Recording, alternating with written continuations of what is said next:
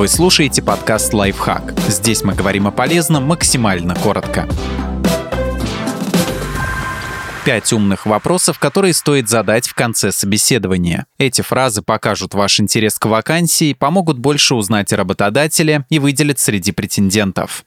Я ответил на все ваши вопросы. Прежде чем вы начнете задавать свои вопросы, выясните, не осталось ли их у собеседника. Вы можете сказать что-то вроде «Да, у меня есть к вам несколько вопросов, но сперва я хотел бы убедиться, что ответил на ваши». Возможно, вы хотите, чтобы я что-то пояснил или привел примеры. Если он скажет «Нет, у меня не осталось вопросов», это значит, что вы на правильном пути.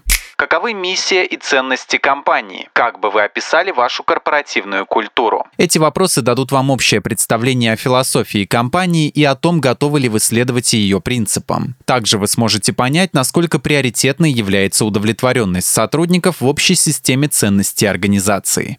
Как вы меня оцениваете? Учитывая, что вы, скорее всего, уже знаете критерии идеального кандидата на позицию, по ответу рекрутера вы сможете понять, считает ли он вас подходящим кандидатом или нет.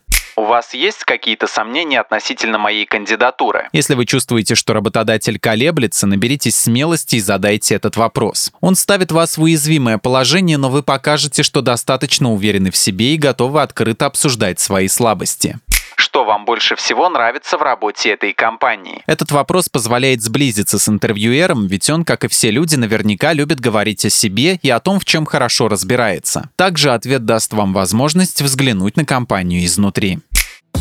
Подписывайтесь на подкаст «Лайфхак» на всех удобных платформах. Ставьте ему лайки и звездочки, оставляйте комментарии. Услышимся!